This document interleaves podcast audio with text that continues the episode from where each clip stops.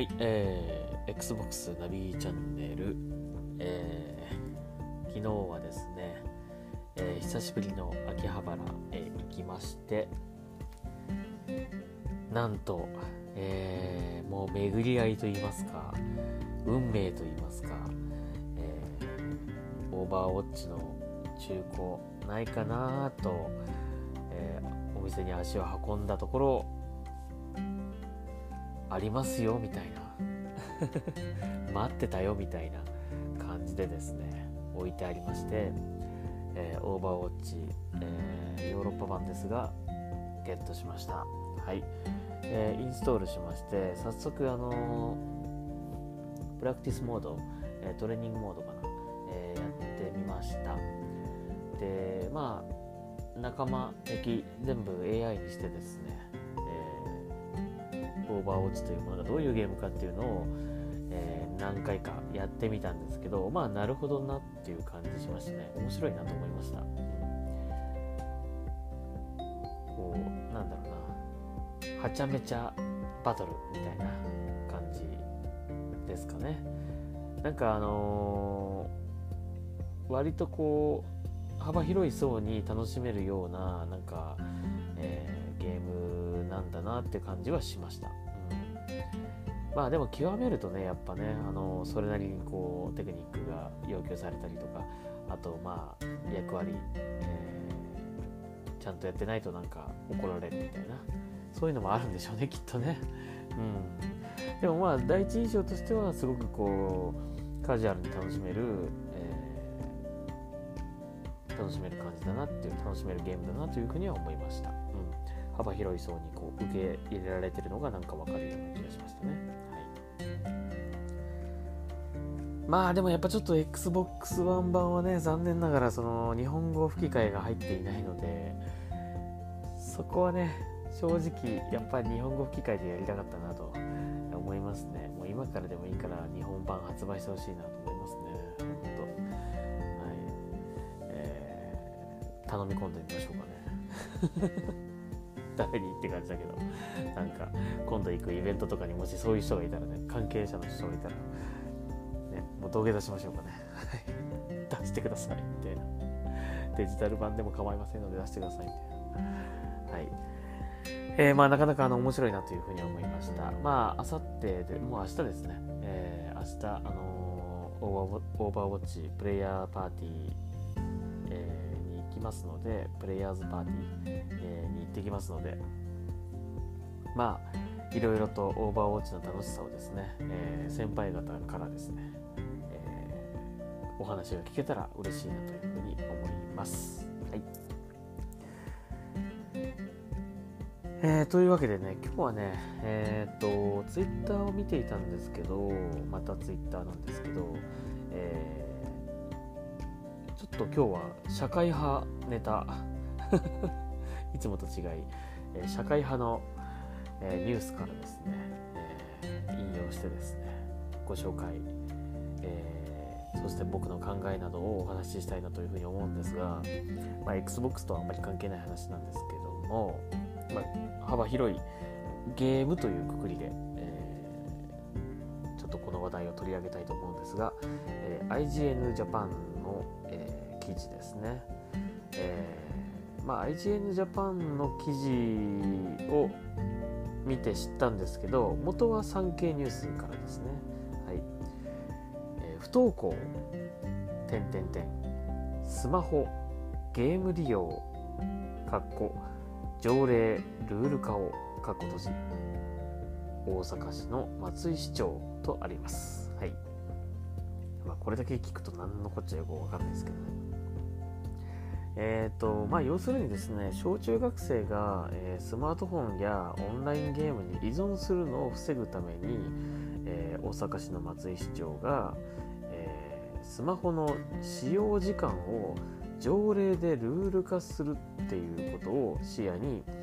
えー、実効性のある対策を検討するように、えー、指示したと、はい、教育委員会に指示しましたというニュースですね。えー、まあでもね別にこれあの何て言うんだろうな。強制力があったりとか罰則があったりするものではないと、えー、まあ、それは難しいだろうということなんで、まあ、あくまでも、えー、理念的なものとしてのルール、えー、にはなってしまうけども、まあ、そういうのをあえて作ることが必要なのかもしれないということで、指示を出したということなんですね。まあねでもこれ思ったんですけども皆さんこの記事を読んでどう思いましたかね？またゲームが悪者ってなんか思思った人もいるんじゃないですか、まあ、確かにね。これ不登校になる小中学生が不登校になってしまう要因の一つがスマホとかゲーム依存って書いてあるんですよ。だから別にスマホとかゲーム依存が不登校になるって言ってるわけじゃないんですよねこれね。他にも要因あるでしょう不登校になってしまういじめとか学校の勉強がつまらないとか、うん、なんかありますよね。先生が嫌だとかね。そういう不登校もあるでしょって感じ。だからスマホとかゲーム依存をなんでルール化して こうねあの制限させなきゃいけないのみたいな。じゃあ他のことも制限しないよって思うけどね。なんかやっぱりこうスマホゲーム悪って感じなんですかね。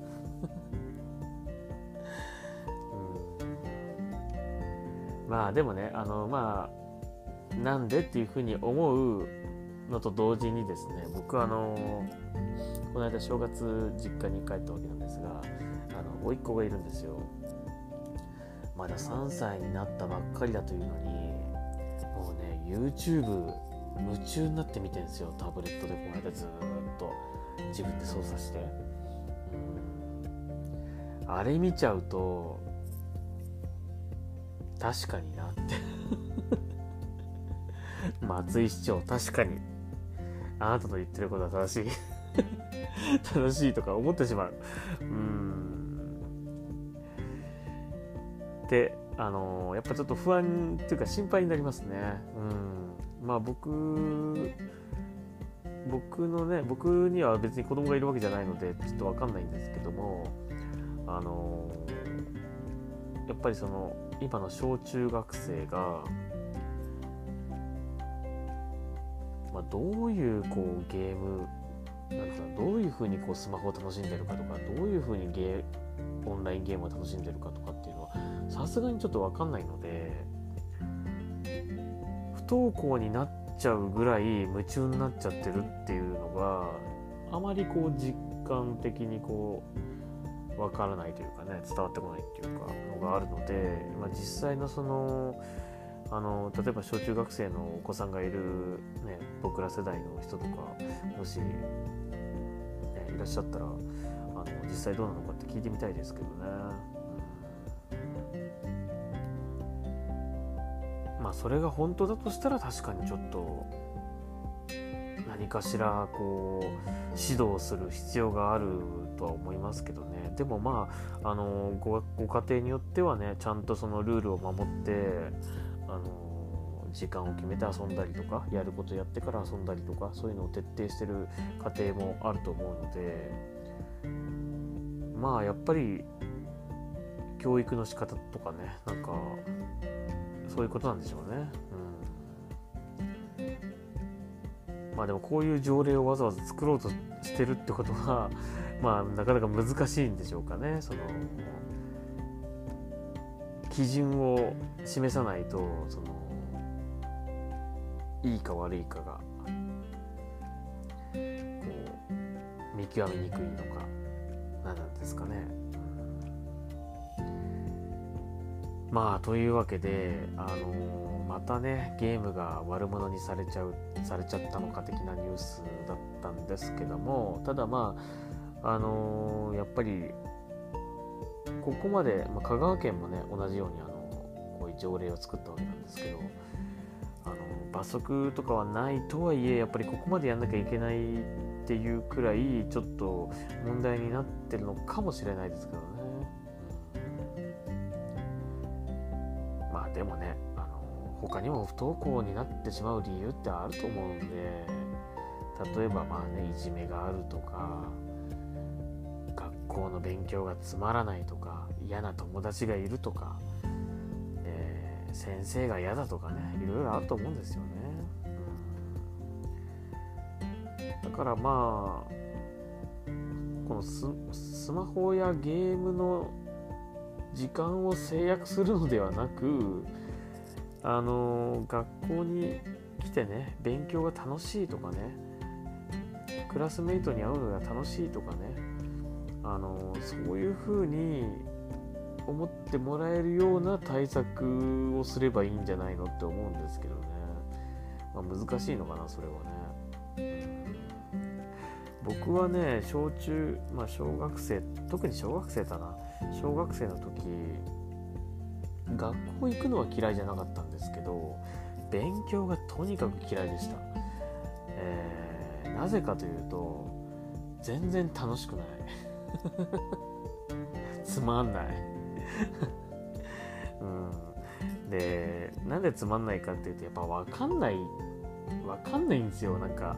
分からなかったんですねその言ってることが。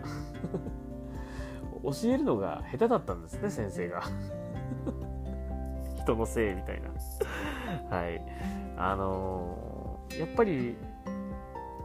その答えが自分で導き出せるとかね。なぜその答えになるのかっていうことを理解できるっていうなんかそういう勉強っていうかねそういうふうに学べてたらあのそういう国語とかね社会とか算数とかね全然楽しかったと思うんですけどね。今思うとね。でもやっぱり楽しくなかったでしょうね。だからやりたくなかったんでしょうね。中学中学とか高校になってから、あのー、まあ、僕は割とどっちかというと理系の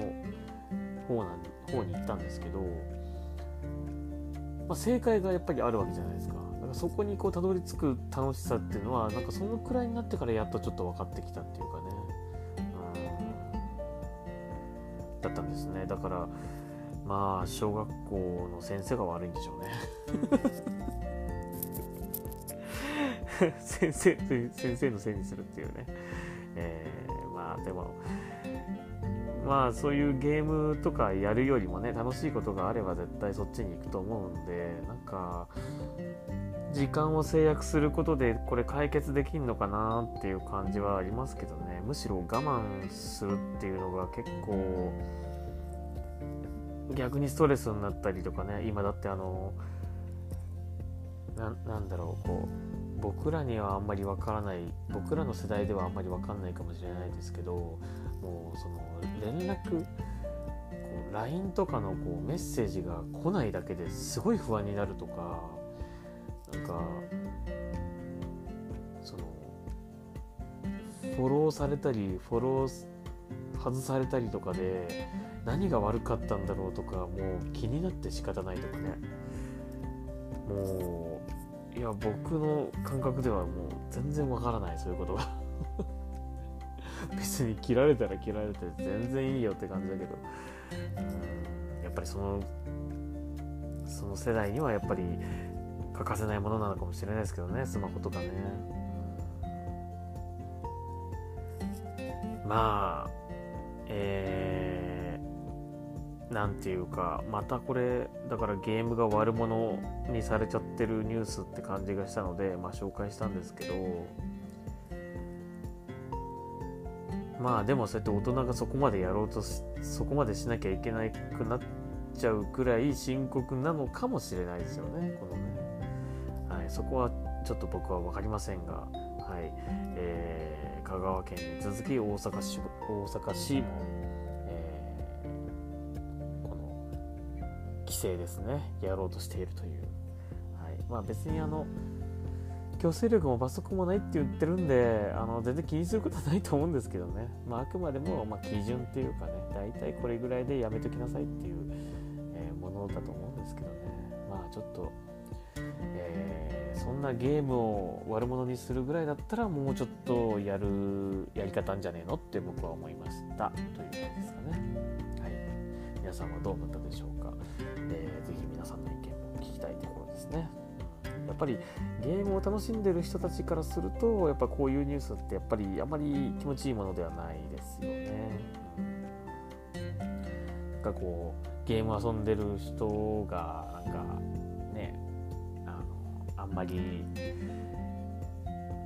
人間的にどうみたいな感じになんか周りから思われてしまいそうな気がして、こういうニュースがいっぱい出てくるとね、ゲームをやったら悪だみたいな。そんな印象を与えてしまうかもしれないニュースですねこれもね。なんかね。はい。ちょっと残念ですね。まあちゃんとあのやることをやってくれればいくら遊んでもいいと思うんですけどね。やることはやりましょう、えー、僕もですね、ゲームやってますけども普段はね仕事してますから。ちゃんと仕事してますからね。仕事して帰ってきてから遊んでますからね。あの小中学生も同じです。あの勉強して勉強することがねまあ仕事っつったらなんですけども、えー、やるべきことですからね、はい、勉強して、えー、勉強が終わったらゲームをする、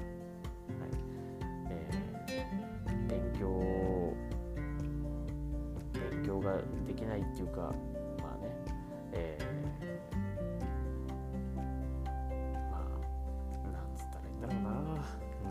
まあ、とにかくやることをややればいいと思うんですけどね、はい、やることやりましょう。はいえー、そんなゲーム、ゲームだけやってるっていうのは一番良くないですからね。うん、いくら僕が、えー、Xbox を楽しんでゲーム大好きと言っていてもですね、やっぱりやることはやりましょう。それはぜひお願いしたいと思います。というわけで、えー、もしですね、えー、これを聞いてですね、皆さんもどんな風にこのニュースを読んで思ったか、えー、ご意見いただけたらと思います。はいえー、僕はそんな風に思いました。まあえー、ゲームを制約するのではなく、何かもっと違う方向から不登校にならないやり方を何か考える考えてほしいなというふうに、という感じでした。はいえー、ではですね、今日のポッドキャストはここまでにしたいと思います。明日はいよいよ、えー、オーバーウォッチプレイヤーズパーティーへ行ってまいります。えー、めちゃめちゃ不安ですが、えー、きっときっと楽しいイベントになるのではないかなというふうに思ってますので、えー、またその感想なんかはこのポッドキャストでお話ししたいと思います。では、えー、これで終わりにしたいと思います。ありがとうございました。おやすみなさい。ナビでした。